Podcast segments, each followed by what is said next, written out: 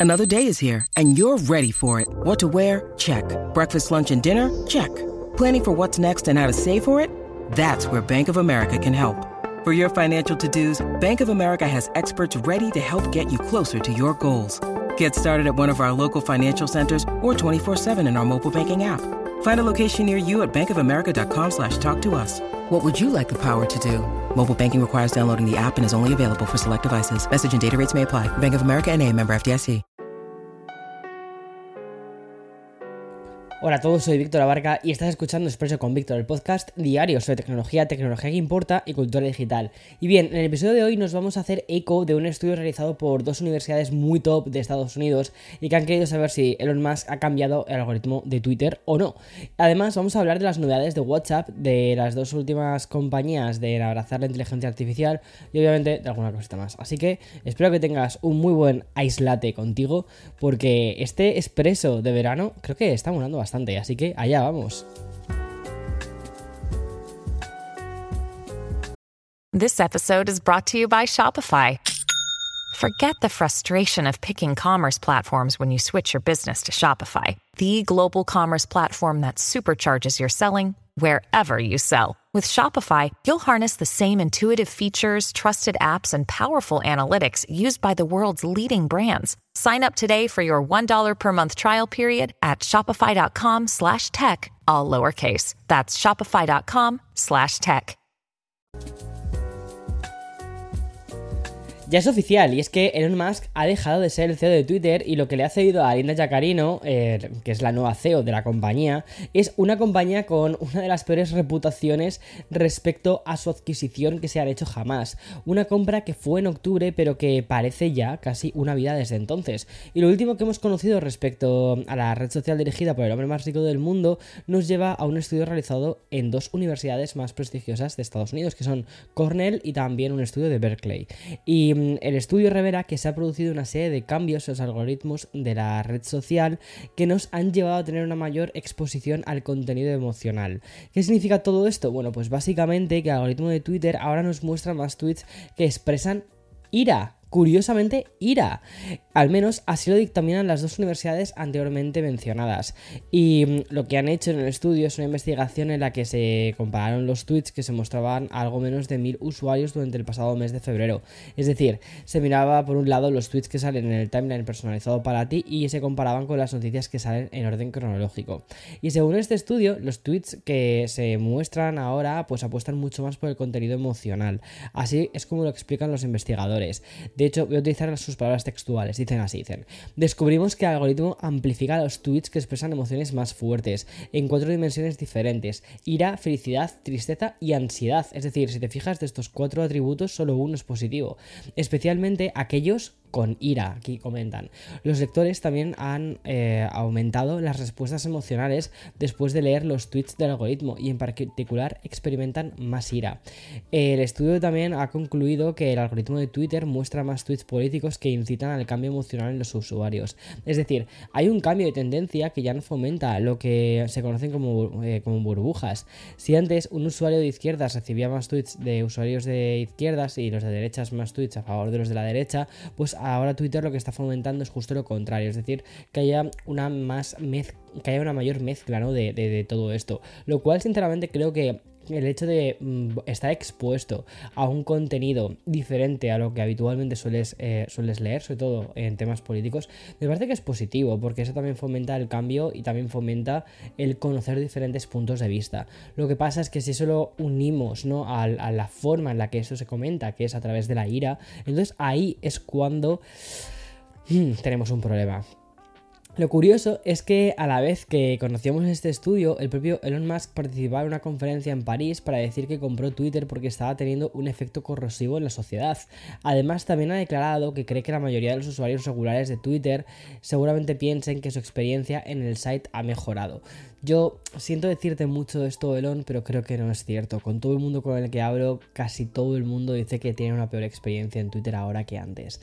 Bueno, y desde el pasado año en Estados Unidos se pueden adquirir audífonos sin necesidad de tener receta médica. Eh, los, típicos estos para, los, para las personas que tienen problemas, problemas de audición, ¿no? Eso significa que cualquier persona que busque mejorar su capacidad auditiva o que padezca de deficiencias leves o moderadas, pues puede comprar un dispositivo. Y unos meses después de la entrada en vigor de esta ley en Estados Unidos, una de las marcas más top en el mundo del sonido ha presentado sus propios audífonos de venta libre, y me estoy refiriendo a Sennheiser y a la línea All Day Clear. Estos audífonos de la marca alemana van a llegar el próximo mes de julio y se van a presentar como una gama de audífonos personalizables. El dispositivo va a venir con funciones muy parecidas a sus, auriculares Bluetooth, por ejemplo, herramientas para controlar los niveles de audición del usuario a través de una aplicación del móvil, y gracias a esa prestación pues se va a poder ajustar el sonido dependiendo de las necesidades.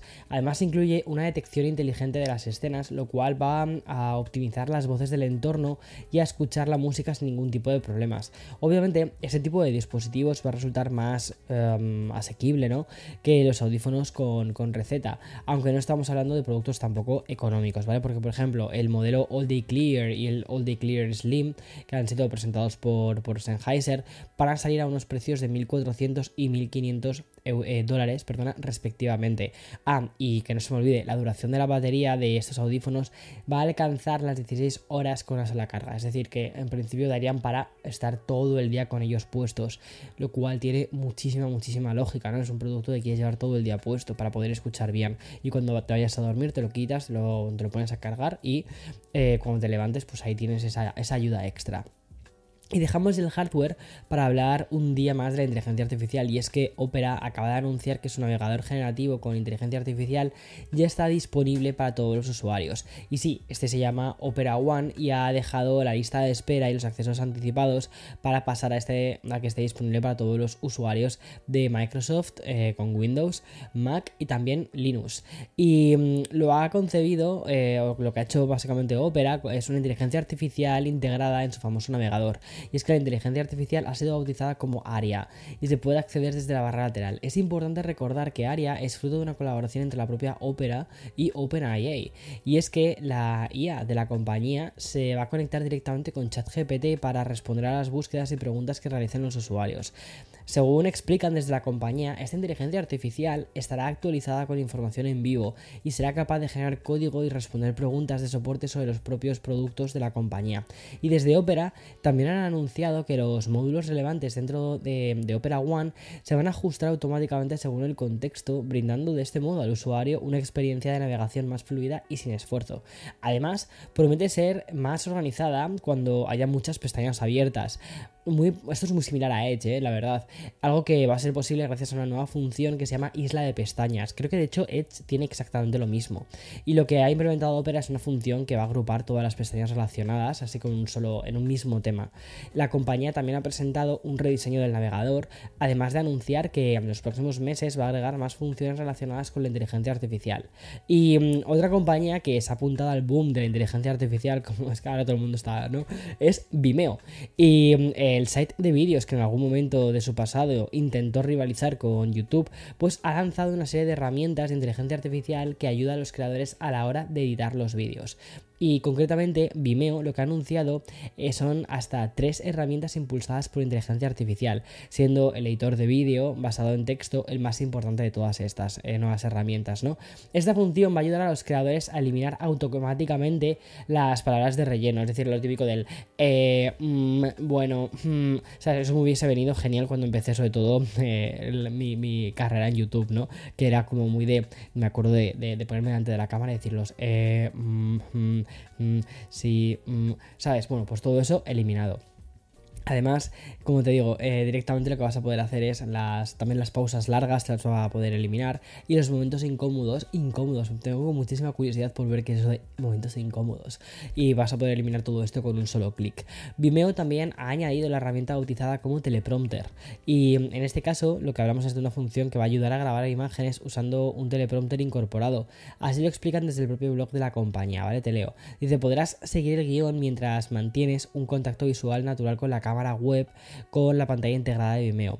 Además, esta función va a permitir personalizar el tamaño de la fuente y el propio ritmo del guion. Está bastante guay porque mira, justo el año pasado cuando hice el curso de creadores, pues tenía un teleprompter, ¿no? El típico teleprompter de iPad, ¿no? Que lleva una aplicación y que lo tienes como lo montas delante de la cámara y a través de un juego de cristales, pues puedes leer la imagen. De ese modo estaba leyendo todo, todo el texto, pero parecía como que lo tenía todo aquí metido, ¿sabes? No, no es así, o sea, eso era imposible. O sea, creo que eran como 7 horas, 8 horas de, de, curso, ¿sabes? Que inicialmente mm, grabé. Luego al final lo recortamos y lo dejamos en 6 horas, el curso de creadores. Pero para que te hagas una idea, o sea, era muchísimo, muchísimo texto. Eso no lo puedo tener todo así en la cabeza como boom, ¿sabes? No, no. O sea, estaba filtrado, estaba, estaba guionizado, o sea, estaba con un guion eh, espectacular que además, de hecho, me ayudó Víctor, que también es el guionista de este podcast, a, llevarlo a cabo. Y bueno, a lo que te venía a decir es que todas las herramientas de teleprompter todas las apps de teleprompter son como súper arcaicas, son carísimas, cuestan como ciento y pico pavos, casi todas son de... mm, de estas, ¿cómo se llama? De mm, suscripción, son aplicaciones feísimas y que muchas veces no funcionan tan bien. Entonces tengo mucha curiosidad por ver cómo lo hacen los, los de Vimeo con esta aplicación de teleprompter. Y ya por último, Vimeo también añade su particular generador de textos, en este caso para crear un guion de vídeo en segundos a través de la inteligencia artificial generativa. Suerte con esto porque es muy difícil hacer un guion de un vídeo que merezca la pena ser visto. o sea, si quieres hacer un vídeo cutre, pues sí, ahí puedes. Pero si quieres hacer un vídeo que merezca la pena ser visto, en el que tengas que pensar en cada detalle de cómo hacer un guion, no sé, suerte a ver cómo lo hacen. Pero la compañía indica que vas a poder escribir una descripción a la que tendrás que añadir qué tono quieres para ese guion, para ese texto y también la duración del vídeo y te va a dar todas las, toda todo el guion. A ver, muchísimos vídeos que veo en YouTube, sinceramente creo que podrían estar hechos perfectamente por una inteligencia artificial y es que no notaríamos la diferencia. Vimeo además ha informado que la suite de creación de vídeos impulsada por la inteligencia artificial de la compañía va a estar disponible en julio y aunque van a ser gratuitas durante la prueba de 7 días, después habrá una cuota mensual de 20 dólares al mes. Y ya acabamos con las últimas novedades anunciadas por WhatsApp. Y es que la aplicación de mensajería de Meta sigue agregando funciones, aunque parezca mentira. Y mm, aunque en este caso lo que ha buscado es mejorar la privacidad de los usuarios. Uf, sorpresa. Algo que siempre la verdad es, de celebrar. Y es que la primera de las funciones anunciadas por WhatsApp recibe el nombre bastante literal que es de silenciar las llamadas de desconocidos. Y como su nombre, su propio nombre indica, dará más control a los usuarios y evitará que recibamos llamadas entrantes de personas desconocidas y que eliminemos así el spam y las estafas.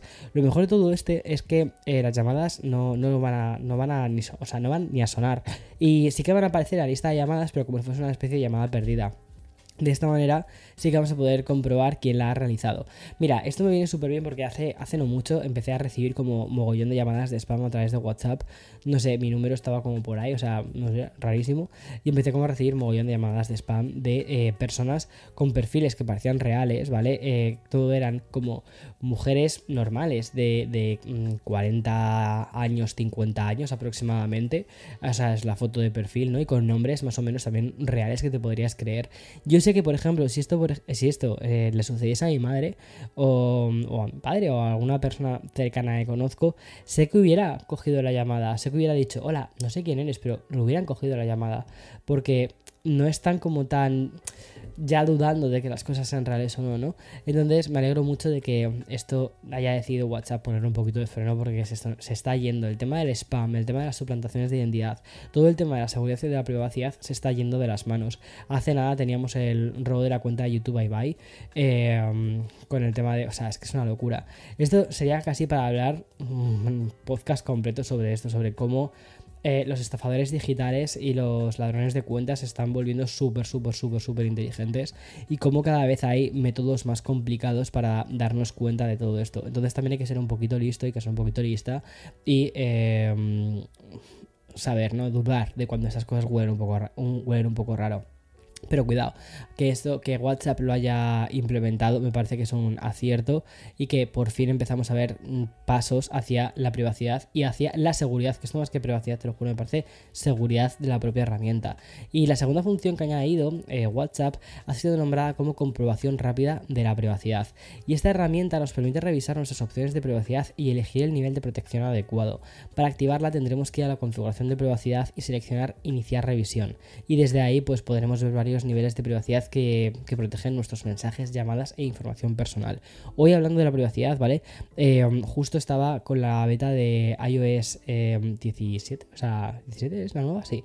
y estaba metido en la parte de privacidad y estoy alucinando con la cantidad de cosas que vienen. Por ejemplo, me llama mucho la atención que ahora casi todas las aplicaciones te preguntan en plan de para acceder a tu biblioteca de fotografías, ¿no? Pero que en lugar de decirte eh, ¿Quieres darle permiso a esta aplicación para que acceda a toda tu biblioteca de, fotos? Lo que te pone es, vas a darle acceso a los 60 y pico mil fotos que tienes y 300 millones de vídeos que tienes. ¿Estás seguro que quieres hacer eso? Me parece como que le das como muchísimo mayor peso al tema de tu privacidad, ¿sabes? Cuando de repente ves en números la cantidad de cosas a la que le puedes dar acceso a una aplicación. Total, que me he metido para ver qué aplicaciones tenían ya acceso y me he dado cuenta de que hay un montón de apps que literalmente no lo necesitan y están están dando, o sea, tienen acceso al carrete de fotos, o sea, en fin, todo eso, blog. En fin, como siempre, mañana más y mejor. Chao, chao.